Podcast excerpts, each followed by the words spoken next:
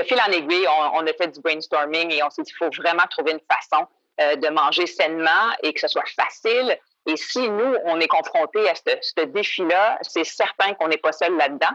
Et encore là, mon côté de vouloir aider les gens à, manger sainement et, je crois tellement qu'on profite bien de la vie si, on a un corps sain, évidemment. Euh. Ici votre hôtesse Amélie Delebel et je suis très heureuse de vous accueillir sur le podcast Athlète Entrepreneur qui met en évidence des parcours inspirants d'athlètes ou d'anciens athlètes de haut niveau qui se sont tournés vers le milieu entrepreneurial. Ce rendez-vous hebdomadaire vous présente des entrevues qui seront vous motiver à atteindre votre plein potentiel. C'est parti! Bonjour, je suis très heureuse de vous accueillir pour cette troisième saison de mon podcast Athlète Entrepreneur lors de cet épisode 194 sur Aider les gens à mieux s'alimenter avec José Corbeil de Et voilà 5. Avant de vous partager l'extrait, je vous propose la formation Podcaster Pro de l'Académie du podcast, qui est la formation francophone la plus complète pour non seulement lancer votre podcast, mais également le monétiser. C'est d'ailleurs cette formation qui m'a permis de lancer ce podcast-ci ainsi que mon autre, les médias sociaux en affaires. On parle de six modules distincts et 30 heures de contenu. Pour y jeter un coup d'œil, simplement vous rendre au amiedelebel.com oblique lancer son podcast, lancer ER. Je suis encore une fois heureuse de vous partager aujourd'hui l'une de mes entrevues marquantes, cette fois avec l'Olympienne en volleyball Josée Corbeil. Elle a pris sa retraite sportive en 1998. Depuis ce temps, elle a été analyste et commentatrice de volleyball pour différentes chaînes sportives. Puis, à la fin de l'année 2013, elle s'est lancée en entrepreneuriat avec son conjoint pour fonder Et voilà 5. Sans plus attendre, je vous laisse à cet extrait d'entrevue. Bonne écoute! Alors, je suis actuellement avec mon invité du jour, José Corbeil. Salut José, comment ça va? Ça va très bien, Amélie. Bonjour à toi. Euh, première question, est-ce que tu pourrais nous expliquer ton parcours dans le monde euh, du volleyball et pourquoi en fait tu as commencé à pratiquer cette euh, discipline? Ah, le volleyball. En fait, moi, j'étais très athlétique. J'étais impliquée dans différents sports très, très, très, très jeune. J'ai pratiqué pratiquement tous les sports, mais j'avais deux grands frères. Donc, l'été, j'étais à la patinoire, j'étais, pardon, à la piscine toute la journée, une piscine publique qui était à côté de chez moi et l'hiver euh, sur la patinoire euh, pratiquement tous les jours. Donc, euh, très, très sportive, multisport et tout. Et j'ai toujours rêvé de participer aux Jeux olympiques. bon, j'avais un talent naturel et puis, bon, c'était un de mes rêves. Et éventuellement, vers 12-13 ans, j'étais vraiment très sérieuse à la ringuette. Je jouais beaucoup, beaucoup à la ringuette, mais malheureusement, la ringuette, c'était pas un sport olympique. je jouais aussi au hockey dans une équipe masculine, surtout une ligue, entre autres. Et puis, le, hockey féminin n'était pas très populaire non plus à cette époque-là. Et en secondaire 1, euh, ma copine Nathalie euh, Collin, dont je salue d'ailleurs, merci encore Nathalie de m'avoir initiée au volleyball, euh, elle, tu sais, elle m'a dit, viens, viens, viens, faire une pratique de volleyball, ça pourrait être super le fun et tout, t'es grande? Bon, mais au début, j'étais pas trop intéressée. Finalement, je suis allée.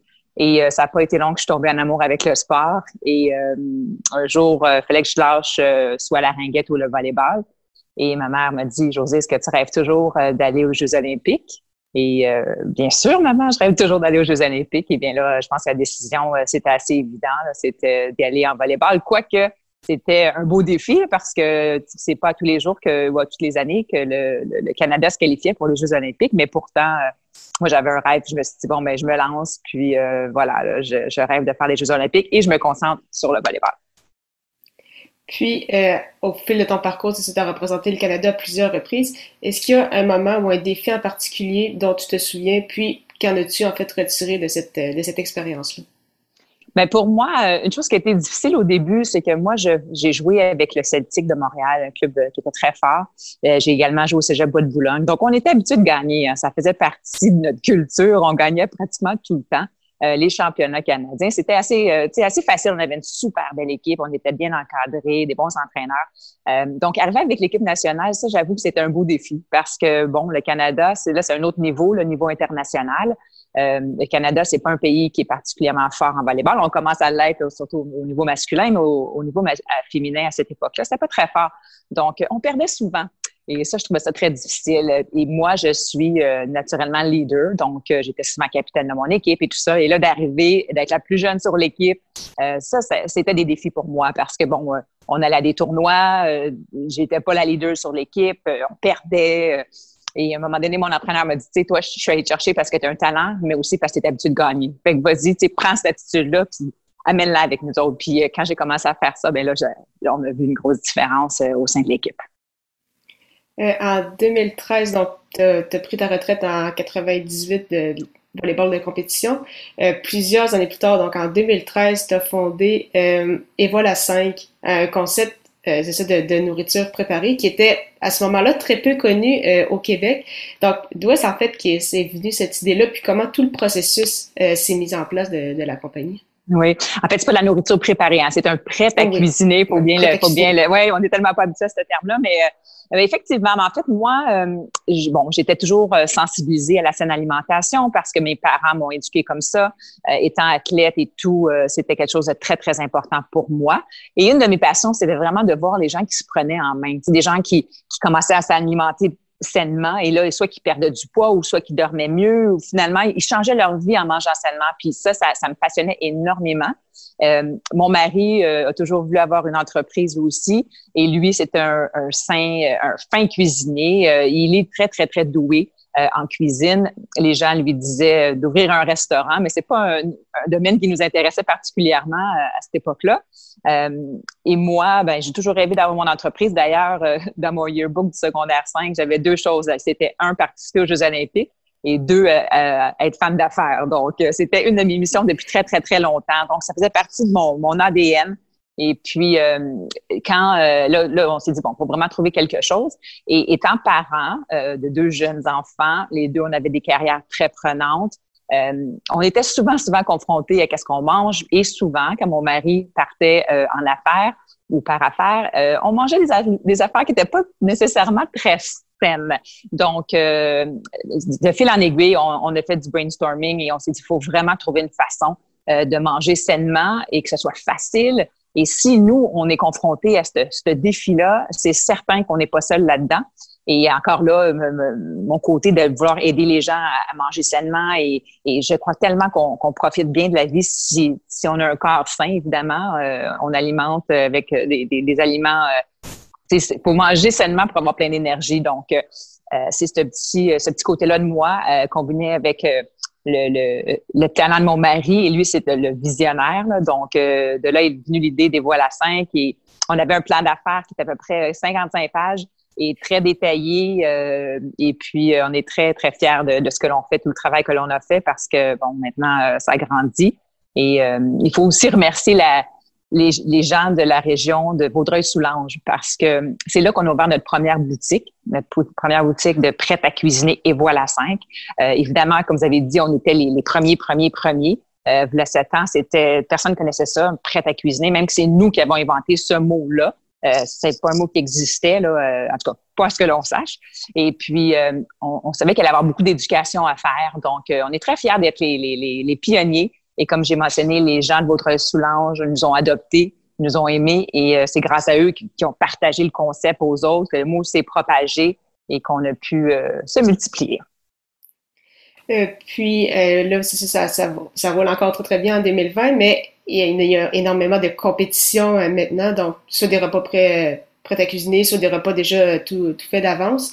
Euh, comment faire pour se démarquer en fait encore de la compétition pour proposer quelque chose de plus pour que les consommateurs viennent euh, vers vous plutôt que, que la compétition? Donc comment vous euh, comment vous gérez gérer tout ça? Ouais.